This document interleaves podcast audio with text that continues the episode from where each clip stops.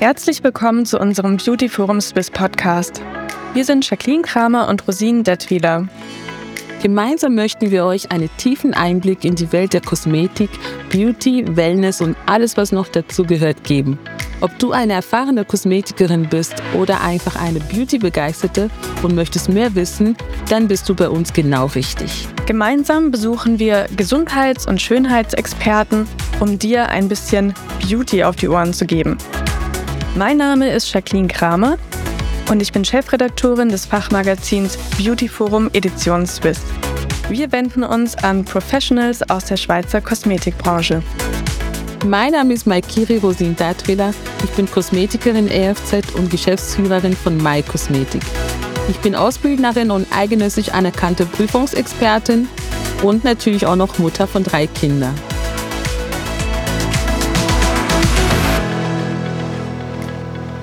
Hallo und herzlich willkommen zu einer neuen Beauty Forum Edition Swiss Podcast Folge. Heute beschäftigen wir uns mit den häufigsten Fragen rund um die VNISC. Langsam aber sicher rückt die Übergangsfrist immer näher und ab dem 1. Juni 2024 gibt es dann keinen Weg mehr an ihr vorbei. Deshalb haben Rosine und ich heute René Schetti zu Gast. Er ist Geschäftsleiter und Vorstandsmitglied der Schweizerischen Gesellschaft für medizinische Kosmetik, kurz SGMK, sowie Präsident der Trägerschaft Faunisk Kosmetik.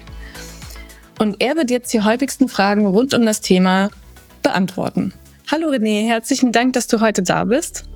Hallo Jacqueline, freut mich ebenso. Hallo. Hallo Rosin.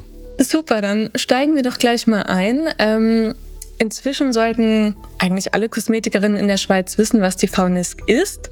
Aber zum Einstieg würde ich sagen, erklär es uns doch nochmal, René. Was genau ist die VNISC? Was kommt da auf uns zu? Ja, also die VNISC ist äh, die Verordnung zum Bundesgesetz über den Schutz vor Gefährdungen durch nicht ionisierende Strahlung und Schall, durch die der Bundesrat die Bevölkerung vor gefährlicher Strahlung schützen will.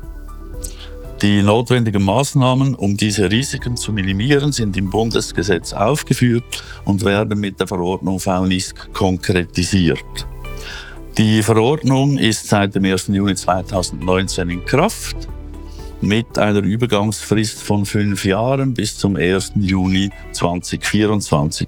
Geregelt sind damit verschiedene Technologien, wie zum Beispiel Laser, äh, Blitzlampen, Kryolipolyse, Radiofrequenz, Ultraschall, Stoßwelle und Niederfrequenzgeräte die sind mit diesem Gesetz geregelt, ebenso wie die Behandlungen, die man dann mit einem Sachkundenachweis äh, mit diesen Technologien ausführen darf. Ja, Rosin, du als Prüfungsexpertin äh, bist ja bestens informiert. Vielleicht kannst du noch mal ein bisschen darauf eingehen. René hat es jetzt schon angeschnitten, welche Behandlungsbereiche unter die VNISC fallen und welche Module muss man wie absolvieren. Mhm. Genau, also es ist ja so, ähm, eben all die Behandlungen, die durchgeführt werden mit Geräten, also in der Kosmetik wäre jetzt zum Beispiel, wenn ich im Anti-Aging-Bereich arbeite, mit einem Ultraschallgerät zum Beispiel. Viele unterschätzen das, weil es ist natürlich, es sind ganz sanfte Schallwellen, man sieht es nicht so wirklich, aber es hat natürlich intensive Auswirkungen in die tiefere Hautschichten, weil wir mit Schallwellen natürlich die Wirkstoffe tiefer reinschleusen. Also das heißt, all die Geräte, die einen Ultraschall haben, 10 Megahertz, 3 Megahertz, Arzt oder auch ein, die müssen natürlich auch diese Frauennichtsprüfung machen. Das Gleiche gilt auch äh, bei ähm, Radiofrequenz bei Gravitation oder halt auch ähm, bei Kryolipolyse. Also sobald wir mit einer Energie quasi die Haut verändern, Jetzt bei Kryolipolyse ist es durch Kälte und, äh, und wir haben dort natürlich auch Strahlen, je nachdem hat es auch LED-Lichter und so weiter oder Laserlipolyse, das sind auch durch Laserstrahlen, dass das Fettgewebe quasi zum Schmelzen gebracht wird. All diese Behandlungen, die dazu dienen, dass nachher die Haut sich von innen verbessern wird, äh, durch eine äh, externe Kraft, braucht es natürlich auch diese Phonics. Ähm, das Gleiche betrifft natürlich auch eben Tattoo-Entfernung, klar, das sieht man sofort. Oder halt, wenn man ablative Laser benutzt, um eine oberflächliche Peeling, eine intensive Peeling zu machen, anstatt eine chemische Peeling. Also das heißt, ähm, die Personen, die sich sozusagen mehr in Medical Kosmetik äh, positioniert haben und äh, mit von Geräten, die bessere Resultate von Kunden erzielen, sei es im Zellulite-Bereich, im Anti-Aging-Bereich, im Akne-Bereich und so weiter, die brauchen diese Fachkundenausweis. Das heißt, was die Modulen betrifft, ist da natürlich wichtig, man braucht zuerst mal eine Grundlage von den Modulen. Dementsprechend ähm, ist, gibt es da natürlich auch zwei verschiedene für Kosmetikerinnen, die schon EFZ sind. Die haben natürlich schon diese Grundlagen bei der Ausbildung gehabt. Die haben dann natürlich eine vereinfachtes Grundlage oder einfach mit kleineren Modulen, wo es nachher nochmal intensiver auf die wichtigsten Punkte sind. Aber die, die zum Beispiel keine EFZ-Ausbildung haben, die brauchen natürlich eine komplette Grundlage. Das heißt, wie ist die Haut aufgebaut? Wie ist ähm, die verschiedenen äh, Zellenschichten? Ähm, äh, die Haut, also es geht sehr stark in Anatomie Anatomie von den verschiedenen Hautschichten, aber natürlich auch, was trifft man dort, welche Nerven sind dort und so weiter. Und, ähm, und wenn man natürlich diese Grundlage gemacht hat und man hat ein sehr gutes Wissen über die Haut, weil es ist ja dieser Bereich, wo wir arbeiten, also muss man sich sehr gut auskennen.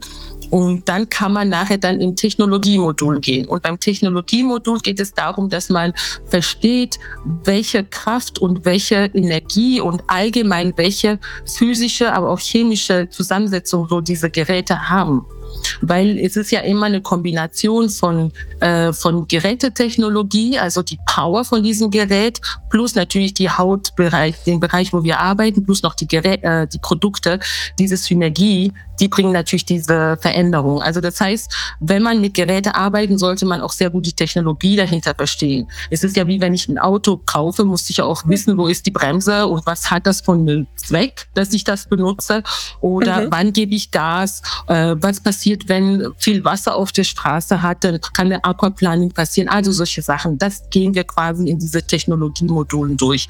Und diese zwei Module, also Grundmodul und Technologie, sind Pflicht für alle. Mhm. Und wenn man das hat, kann man sich nachher dann anschließend spezialisieren auf den Behandlungsbereichen. Das heißt ja. dann entweder ähm, ähm, Zellulite ähm, oder halt eben Anti-Aging-Gesicht oder eben dauerhafte Haarentfernung und so weiter. Dann gibt's dann eben die verschiedenen Module, die man dann machen kann, damit man natürlich dann auch in dem Bereich arbeiten kann. Könnte man das dann auch ähm, zu späteren Zeitpunkten machen? Also sozusagen erstmal die Grundlagen machen, dann vielleicht ein Modul, ähm, was man besonders irgendwie anbietet bei sich im Institut und dann später noch weitere Module dazu machen? Ja, also es gibt äh, keine Regelung, äh, außer dass man bis am 1. Juni 2024 die jeweilige mhm. Sachkunde haben muss, damit man äh, diese Behandlungen anbieten darf. Wenn man die Sachkunde mhm. nicht hat, dann muss man halt einfach warten, äh, bis man sie erworben hat, damit man beispielsweise die Haarentfernung mit Laser weiterhin durchführen darf. Also auch die, die neu einsteigen nach dem 1. Juni 2024, haben selbstverständlich die Möglichkeit, äh, diese Module abzuschließen. Sie dürfen einfach erst damit arbeiten ohne äh, Arztaufsicht, wenn sie den Sachkundenachweis erlangt haben. Vielleicht noch als Ergänzung äh, zu dem, was Rosin gesagt hat, die Modultechnologien ist auch ein sehr äh, tragender Punkt. Äh, alle Schutzmaßnahmen, die es braucht, ja, sei es die persönliche Schutzausrüstung oder äh, sei es äh, die Vorbereitung der Räumlichkeiten, wo man die Behandlungen durchführt, auf was sollte man da besonders achten. Also da wird auch äh, sehr stark äh, darauf äh, hingewiesen, was es wirklich braucht bei der jeweiligen Technologie, um sich äh, die Kundinnen und Kunden sowie Drittpersonen bestmöglich zu schützen. Vielleicht könnt ihr auch noch mal kurz zusammenfassen, wie lange ähm, braucht man denn, um diese Module abzuschließen? Also gerade wenn jetzt äh, zum 1. Juni 24 die Übergangsfrist endet, wann sollte man sich denn jetzt am besten darum kümmern, wenn man dann auch wirklich ähm, weitermachen will ab dem 1. Juni? Am besten vorgestern. Weil ja. die, die Problematik ist halt wirklich die, dass viele Leute haben sehr lange gewartet. Und die denken alle, ah ja, ich mache das in drei Monaten, habe ich ja noch lange Zeit. Aber das wird bestimmt nicht so sein. Obwohl es inzwischen mehrere Anbieter gibt auf dem Markt, die die Ausbildung anbieten, ist das Problem, dass in den BKF-Modulen, also für behandlungsspezifische Kenntnisse und Fähigkeiten, die nach dem Modul Grundlagen und Technologien folgen, nicht so viele Plätze zur Verfügung stehen. Ja, also im Modul Grundlagen, im Modul Technologien, da bringen wir jetzt bei unserer Prüfungsstelle der SGMK, äh, wenn es gut läuft, vielleicht pro Monat äh, 40 bis 60 Leute durch. Aber hinten mhm. haben wir niemals so viele BKF-Module, um diese Leute alle abdecken zu können. Ja, wir bieten die Ausbildung seit April 22 an, äh, hatten oft äh, halbleere bis fast ganz leere Klassen, fragten uns, wo sind denn die Leute? Jetzt spürt man es, jetzt kommen sie, aber irgendwann ist halt einfach dann wirklich zu spät, ja, und dann werden die Leute sagen, ja, aber äh, ich habe gedacht, es reicht noch, aber irgendwann reicht es halt eben nicht mehr. Und äh, darum würde ich wirklich jetzt nicht mehr zuwarten. Das andere Problem ist, äh, du hast anfangs gesagt, langsam sollten es alle wissen. Das ist leider noch immer lange nicht der Fall. Ja, also viele, äh, die solche Behandlungen mit solchen Technologien anbieten, äh, die sind in keinem Verband. Äh, die haben vielleicht die Information noch gar nie gehört. Wir haben immer noch Kosmetikerinnen, die anrufen und sagen, eine Kollegin hat mir gesagt, ich brauche das, ich habe davon noch gar nichts gehört. Also auch die werden vielleicht irgendwann das noch mitkriegen und auch kommen. Und dann wird vermutlich, wie es auch in Deutschland der Fall ist, jetzt gerade mit der NISV, einfach viel zu viele Anfragen haben und zu wenig Plätze. Das ist absehbar, dass das so kommen wird. Mhm. Ja, okay. Also ganz wichtig, früh anfangen, also so früh wie es jetzt noch geht, sagen wir es so, ähm, damit man hinterher nicht ähm, in die Bredouille kommt. Ähm, eine Frage, die man auch öfter mal hört, ist so, reicht es denn, wenn nur eine Person im Studio die Sachkundenachweise hat? Nein, das äh, reicht nicht. Also es ist äh, so im Gesetz verankert, dass jede Person, die am Menschen erwerbsmäßig arbeitet, den Sachkundenachweis braucht. Also es reicht nicht, wenn eine Person äh, im Studio den Sachkundenachweis hat. Ich meine, es geht ja. Das gilt übrigens auch ja. Entschuldigung, Rosin. Es gilt übrigens auch für alle gewerblichen Anbieter, also Verkäufer von Geräten, die Geräteeinführungskurse machen. Wenn sie am Menschen arbeiten, brauchen auch die einen Sachkundenachweis, weil das BAG das so festgelegt hat, dass das auch unter erwerbsmäßig fällt. Also auch die brauchen, sobald sie am Menschen äh, arbeiten bei einer Geräteeinführung oder einem Verkaufstraining, brauchen den Sachkundenachweis. Mhm. Es geht ja auch um die Sicherheit, weil ich denke, wenn ich jetzt die Ausbildung mache, dann weiß ich natürlich, wie ich arbeiten muss und diese Sicherheitsmaßnahmen lerne ich das natürlich nochmals intensiver und dieses Know-how, die man allgemein auch lernt bei der Grund, ähm, bei den Grundmodulen und Technologie, das kann man nicht einfach so schnell einem Mitarbeiter zeigen. Also dann geht da natürlich schon gewisse, äh, gewisses Wissen verloren und vor allem man kann es auch nicht kontrollieren. Und deswegen bin ich auch der Meinung, wirklich jeder, der diese Behandlung ausübt, sollte sich wirklich die Zeit nehmen und diese Ausbildung zu machen, um halt auch wirklich diese Arbeitssicherheit zu, zu, zu bekommen und vor allem auch ähm, die Kunden auch mit dieser Sicherheit behandeln kann. Weil schlussendlich machen wir ja diese oder ist dieses Gesetz ja auch entstanden aus diesem Grund, weil man möchte ja, dass die Behandlungen von professionellen, gut ausgebildete Leute durchgeführt wird. Und nicht einfach die Inhaberin hat das und zeigt einfach die Mitarbeiter schnell, schnell, damit sie die Behandlung durchführen können. Weil das ist ja in der Vergangenheit auch geschehen, jetzt so mit sehr viele, ähm, bei so vielen Anbietern und deswegen sind auch sehr viele Probleme auf dem Markt entstanden, sehr viele Kunden, die auch verbrannt worden sind oder halt einfach Behandlungen, die nicht sachgemäß durchgeführt worden ist. Und deswegen, ähm, ja, ist es wirklich so, jeder, der sich mit diesen Geräten auseinandersetzt, sollte ja auch diese Ausbildung absolvieren. Oder was man mhm. präzisieren muss auf jeden Fall ist, dass äh, eben wie das Gesetz so schön sagt, Schutz vor Gefährdungen durch nicht ionisierende Strahlung und Schall. Die ganze Ausbildung ist auch auf das ausgerichtet. Ja, eben nochmal die Anwenderin oder den Anwender, die Kundin oder den Kunden und Drittpersonen vor Gefährdung zu schützen. Also wenn jetzt jemand das angeht und sagt, ah super, ich mache jetzt einen Kurs für Haarentfernung mit Laser.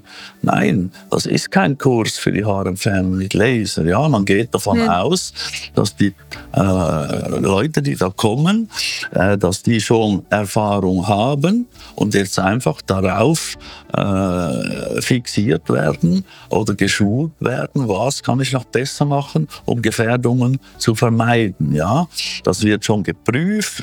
Man gibt auch Tipps ab natürlich, wie man das am besten macht, sei das schon beim Kundengespräch, äh, beim äh, Gesundheitsfragebogen, was muss man da alles berücksichtigen, was sind Kontraindikationen, die eine Behandlung ausschließen und, und, und. Das ist alles sehr wichtig, aber es ist kein Kurs für die Haarentfernung, ja, weil das muss sie dann wieder über den Hersteller machen. Dort kriegt sie eine Geräteeinführung. Und schlussendlich ist dann jede Behandlung, wie das in der Kosmetik überall der Fall ist, äh, ist eine eine Tätigkeit, in der man besser wird, je öfter man sie ausführt. Ja, also das sollte man nicht missverstehen. Es geht um Schutz vor Gefährdung und das wird wirklich explizit geschult und aufgezeigt in allen diesen Modulen. Mhm. Ich finde, man kann jetzt an äh, eure Kommentare auch sehr gut noch anfügen, dass ähm, die Fauniska auch eine Möglichkeit ist für Kosmetikerinnen, sich zu positionieren. Ähm, also natürlich sowieso, wenn ich mit diesen Geräten arbeite, dann muss man die Fauniska einfach ähm, oder den Sachkundenachweis einfach absolvieren. Das ist keine Frage. Aber es ist trotzdem die Möglichkeit, sich selbst zu positionieren, das zum Beispiel auch als Marketing zu nutzen. Du kannst das zum Beispiel auf deine Webseite ähm, stellen, das auch den Kunden erklären, weil für die Endverbraucher ist das ja noch gar nicht ähm, noch gar kein Thema. Also als Endverbraucher kennt man sich ja damit nicht aus. Das heißt, man kann da als Kosmetikerin auch ein bisschen Aufklärungsarbeit leisten und ähm, ja, sich damit eben auch positionieren. Also das kann man ja auch ein bisschen als, als positives ähm, Tool noch sehen. Auf jeden Fall. Ich meine, wenn man ja die Ausbildung gemacht hat, dann wird man ja auch bei der BAG-Seite aufgelistet. Das zeigt mhm. doch einfach, dass du sehr professionell bist und dass du auch ähm, rechtlich in dem Sinn mit diesen Geräten arbeitest. Also mhm da, durch das schon alleine bekommst du extrem Ansehen auch auf dem Markt und auch Mehrwert, was du deinen Kunden natürlich zeigen kannst. Das ist schon so. Und ich muss da auch hinzufügen, ich meine, ich arbeite auch schon länger mit den Lesern und ähm, die Ausbildung oder die Einführung, die man bekommt, wenn man ein Gerät kauft, das ist niemals gleich zu vergleichen. Also ich meine, als ich nachher auch die Ausbildung selber absolvieren musste, dachte ich, wow, das ist ja wahnsinnig, was man hier lernt. Oder allgemein die Gerätetechnologie, da weiß ich, das ist bei mir so eingefahren, weil ich das nie so gelernt habe. Sondern ich bekomme einfach eine Maschine in die Hand und ich muss so und so anwenden. Aber was wirklich dieser Gerät kann und die Hinter dieser Hintergrundwissen oder auch zu sehen, die verschiedenen Teile, die drin sind in den Geräten, das hat mich so fasziniert und habe dann natürlich auch plötzlich eine ganz andere Wertschätzung bekommen gegenüber das Gerät und die Behandlung, die ich mache. Und ich denke, das ist auch das, wenn man sich bewusst wird, was man von einem Hochleistungsgerät da hat und was es macht in die Haut, dann geht man auch nochmal bewusster damit um und auch am Kunden und man berät natürlich die Kunden auch automatisch an. Genau, ja, ja, richtig. Ähm, gehen wir doch nochmal zurück zu häufigen Fragen, die gestellt werden. Es gibt ja auch viele Kombigeräte, ähm, mit denen man verschiedene Behandlungen durchführen kann, die dann aber zum Beispiel auch Ultraschall eingebaut haben. Rosin, wie sieht es denn in so einem Fall aus? Äh, darf man die Geräte weiterhin anwenden? Ich denke, ich gebe mal äh, René da mal das Wort. Weil ich habe meine Meinung, ich bin der Meinung, diese Geräte sollten nicht angewendet werden, wenn man den Fachausweis nicht hat. Weil aus dem Grund, ähm, ja, man kann ja, also wenn jetzt, sage ich mal, Kontrolle kommt dann kann man ja nicht sagen, ja, ich habe das zwar schon hier drauf, aber ich benutze es ja nicht. Also ich meine, hm, das ist schwierig, was Glaubwürdigkeit betrifft. Darum bin ich der Meinung, wenn ich eine solche Multigeräte habe und ich habe solche Multigeräte, dann sollte ich dann auch die Ausbildung machen, damit ich einfach auf diese sichere Seite bin. Aber es ist ja klar, nachdem dieses Gesetz in Kraft getreten ist, wenn man die Sachkunde nicht hat, dann sollte man das dann auch nicht anwenden. Es sei denn, man geht das Risiko ein. Ja, also prinzipiell kann man dazu sagen, wenn man jetzt so ein Comic-Gerät hat, ist es in der Regel auch möglich, das Handstück äh, wegzunehmen. Äh, beispielsweise den Ultraschall in Kombination mit der Mikrodermabrasion. Beispielsweise Mikrodermabrasion ist vom Gesetz ausgeschlossen, Ultraschall nicht. Kann man ihn auch wegnehmen. Äh, wichtig ist aber immer auch die die Werbung schlussendlich. Ja, also wenn ich den Kopf, das Handstück wegnehme, aber auf meiner Webseite steht äh, Gesichtsbehandlung mit Ultraschall, ist das relativ schlecht, ja, weil da hat die Vollzugsbehörde quasi äh, äh, den Beweis, dass in diesem Studio Ultraschallbehandlungen infolge der Werbung angeboten werden, das wäre dann nicht so gut. Ja. Also wenn Handstück weg, dann auch Werbung weg. Ja. Und dann würde ich jetzt behaupten, ist es kein Problem, wenn man dann einfach nur mit der Mikrodermabrasion beispielsweise arbeitet. Mhm. Und wenn wir schon beim Thema sind, ähm, auch eine Frage, die sich wahrscheinlich viele stellen, auch wenn es vielleicht nicht unbedingt äh, öffentlich gemacht wird. Aber wie wird denn eigentlich nachgeprüft, ob ein Sachkundennachweis vorhanden ist? Also ähm, ist eben schon die Werbung für Dies Dienstleistungsangebote ähm, strafbar, wenn man den Sachkundennachweis nicht hat? Also René, du hast schon gesagt, man sollte die Werbung dann ähm, sein lassen, aber ist das an sich schon strafbar und wie hoch können Bußen denn ausfallen? Was passiert dann, wenn man dagegen verstößt? Also vielleicht zum Anfang. Also die Vollzugsorgane für die Regelung der VNISC, also die Kontrollen, sind die Kantone. Ja, also die haben vom Bund den klaren Auftrag gekriegt, dass sie äh, die Sachkundenachweise kontrollieren müssen. Ja, äh, man ist sich noch nicht ganz sicher, wann das startet, aber ganz sicherlich wird es Anfang 25 losgehen. Äh, das BAG wird den Vollzug äh, noch schulen, auf was sie genau schauen müssen und so. Leider äh, hat man es nicht geschafft oder nicht gewollt, äh, eine Meldepflicht äh, für Betriebe zu machen, die solche Geräte anwenden. Das wäre natürlich viel einfacher gewesen, dann für den Vollzug ja. zu sehen, wo stehen solche Geräte, wo muss ich das nachschauen und so weiter. Man kann nun davon ausgehen, dass die Kantone das halt so machen werden, dass sie schauen, äh, ja, einfach googeln. Ja, wer macht mm. Haarentfernung mm. mit Laser in unserem Kanton? Dann vergleichen Sie das mit der BAG-Liste, ob die Person okay. aufgeführt ist oder nicht. Und allenfalls werden Sie dann vorbeigehen. Ja, die Bußen, so, so ganz klar geregelt äh, sind die, denke ich, noch nicht. Äh, ob es jetzt nur schon für die Werbung, ob es da eine Buße oder eine Ermahnung gibt, das äh, wüsste mhm. ich jetzt nicht konkret. Ich denke, am Anfang äh, wird vielleicht eine Ermahnung reichen, später gibt es vielleicht dann eine Buße, weil es ist unlauterer Wettbewerb. Ja, wenn man mhm. äh, eine Behandlung anbietet, die man gar nicht machen darf, ist das unlauterer Wettbewerb und wäre ja. eigentlich strafbar. Äh, man muss einfach sehen, wenn die Kontrollen so aufgebaut sind, was man auch schon hörte, äh, dass die Kantone einfach äh, Personen in ein Studio schicken, dass sie verdächtigen, ja, dass sie Behandlungen anbieten, die, äh, für die sie keinen Sachkundenachweis haben.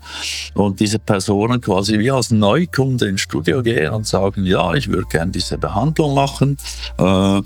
Und der ist dann auf der Liege und die schaltet den Laser ein dann ist es äh, im Gesetz ganz klar so geregelt, dass diese Person äh, ihr den Laser gleich mitnehmen kann und ihn unbrauchbar machen, sprich vernichten. Ja, dann sind dann schnell mal äh, 30, 40.000 Franken, die vermutlich in einem Leasing stecken, sind dann weg. Die Leasingfirma interessiert sich wahrscheinlich kaum darum, äh, was da passiert ist. Und auch versicherungstechnisch wird das natürlich immer schwieriger, wenn man Behandlungen macht, wo etwas passiert und man gar keine Sachkunde hat. Man kann konkret einfach sagen, nach dem Artikel 61 im Gesundheitsgesetz kann mit einer Buße bis zu 50.000 Franken bestraft werden, wer eine nach dem Gesundheitsgesetz bewilligungspflichtige Tätigkeit ausübt oder für eine solche wirbt, ohne im Besitz eines Sachkundenachweises zu sein. Und ja, da würde ich dann schon aufpassen. Ja, nicht, dass jetzt für eine Werbung 50.000 Franken gesprochen werden, das glaube ich nicht. Aber man wird es bald sehen. Ja, es ist nicht mehr so weit. Ich weiß, dass die Kantone sich zum Ziel gesetzt haben, bis 2027 den ganzen Markt äh, kontrolliert zu haben. Ob das geht, wie das geht, äh, steht in den Sternen. Das ist das, was ich bislang gehört habe. Mhm. Ja, vielen Dank schon mal bis hierhin. Ähm, ich denke, jetzt haben wir so die, die, also wirklich die häufigsten Fragen äh, beantwortet, die wichtigsten auch, äh, mit Hinblick auf die Zeit, die noch bleibt bis äh, zum 1. Juni 2024. Ähm, ja, und ich denke, es, es bleibt nur zu sagen, jeder, der damit arbeitet, ähm, kümmert euch drum, überlegt euch, wollt ihr mit den Geräten weiterarbeiten und dann ähm, versucht rechtzeitig äh, die VNISC ähm, zu berücksichtigen und den Sachkundennachweis zu absolvieren. Dann vielen Dank, René und auch Rosin, für eure Einblicke. Gerne. Sehr gerne. Und dann bis zum nächsten Mal. Bis zum nächsten Mal. Ja. Tschüss. Tschüss.